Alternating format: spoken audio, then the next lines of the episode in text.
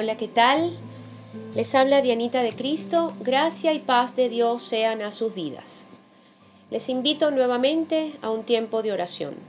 Leamos en el Evangelio de Lucas capítulo 2 versículo 7 en su última parte. Dice, porque no había lugar para ellos en el mesón. Cuidemos de darle siempre lugar a nuestro Señor Jesucristo. Gente muy amada que me escucha, que me acompaña. Les invito a leer los primeros siete versículos del capítulo 2 del Evangelio de Lucas, para que podamos entender bien el contexto de esta última línea que hoy les estoy compartiendo. A ver, les cuento un poco. Pasó que por un asunto de un censo ordenado por las autoridades de la época, todos debían ir a su propio pueblo para inscribirse. Y José, que por cierto era linaje de David, era oriundo de Belén. Entonces, debido a ese censo, le tocó trasladarse a esa localidad y cumplir con el requisito. El censo convirtió al tranquilo Belén en una ciudad atareada, llena de gente, por lo tanto, no había ninguna vacante en hostales y posadas. En términos conocidos nuestros, Belén se encontraba en plena temporada alta. Cada cuarto de hotel y cada closet estaba copado. Podemos imaginar incluso, por lo que nos dice la palabra de Dios, que no había espacio ni en los pasillos ni en las áreas comunes.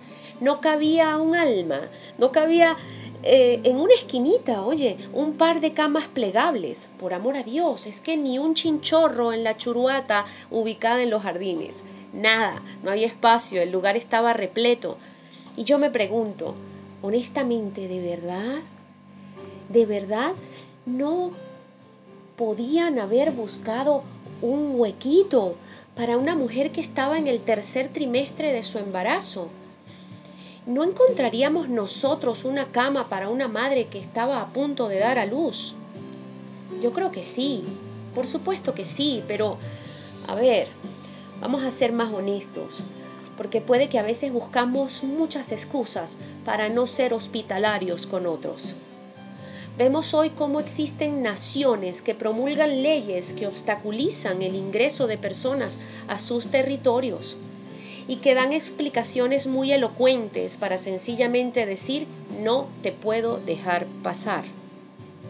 ¿Qué tal nosotros? ¿Cómo somos? Recordemos que la palabra nos exhorta a ser hospitalarios y ayudar a quien lo necesite. Bien, volvamos a la historia. Pensemos en algún dueño de hostal en aquel tiempo crucial. El hombre pensó, una mujer pariendo, qué escándalo, me va a alarmar a mis clientes, me los va a despertar, em, esto va a ser un problema. Y bebés, los bebés lloran mucho. Hmm. Tal vez José y María llegaron muy tarde, ¿saben? La administración estaba cerrada, la cocina también, el personal de limpieza ya se había marchado. Caramba, José, si hubieses llegado antes, chico. Tal vez José y María no tenían muy buena pinta, ¿saben? Les vieron cara de indigentes tal vez. Qué pena, qué pena, qué pena cuando por las apariencias dejamos de ayudar a otros. ¿Qué tal si José y María hubiesen llegado en camellos lujosos en lugar de en un burro cansado? No sabemos, pero lo que sí sabemos es que no hubo lugar para ellos. Y Jesús, Jesús, el Rey de Reyes y Señor de Señores, nació en un pesebre en el lugar donde comían y dormían los animales. No hubo toque de trompeta o fanfarria como cuando llega un artista famoso. Solamente llegó una pareja humilde en emergencia y no, no hubo quien le abriera la puerta. Los dueños de hostales y posadas perdieron la oportunidad de que el Salvador naciera en su hostal. El nacimiento de Jesucristo les pasó de largo. Hoy Dios emergentemente toca la puerta de nuestras vidas a través de muchas maneras. Lo hace a través de su palabra, nos llama en cada amanecer y en cada puesta de sol, nos dice que nos ama, que quiere estar con nosotros, nos habla con canciones y sermones. Él toca la vida de nuestro corazón y dice, si alguno oye mi voz y me invita a pasar, yo entraré a Él, cenaré con Él y Él cenará conmigo. Saben, cenar con Dios significa intimidad, familiaridad. ¿Cuál es nuestra excusa para no dejarle entrar? ¿Estamos full? ¿Tenemos muchas ocupaciones? Dios no viene a hacer carga, Él vino a llevarse nuestras cargas. Jesús vino y nació no con una lista de cosas para que hagamos, sino con una lista de cosas que Él ya hizo y hará nuestras carencias suplidas. Él es nuestro buen pastor.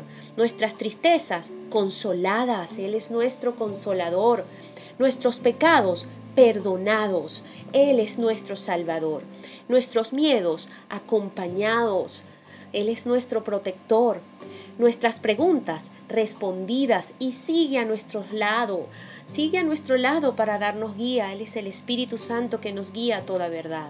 Nuestras rabias, Él nos escucha y nos ayuda a canalizar, a perdonar y a sanar.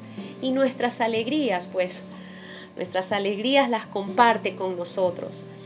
Si ese hombre hubiese abierto su hostal para Jesús, la historia de su vida hubiese cambiado si hubiese decidido hospedar a José y a María, el Salvador de la humanidad hubiese nacido en su hostal. ¡Qué honor! ¡Qué privilegio! ¡Qué bendición! ¿Y nosotros qué estamos esperando? Oremos.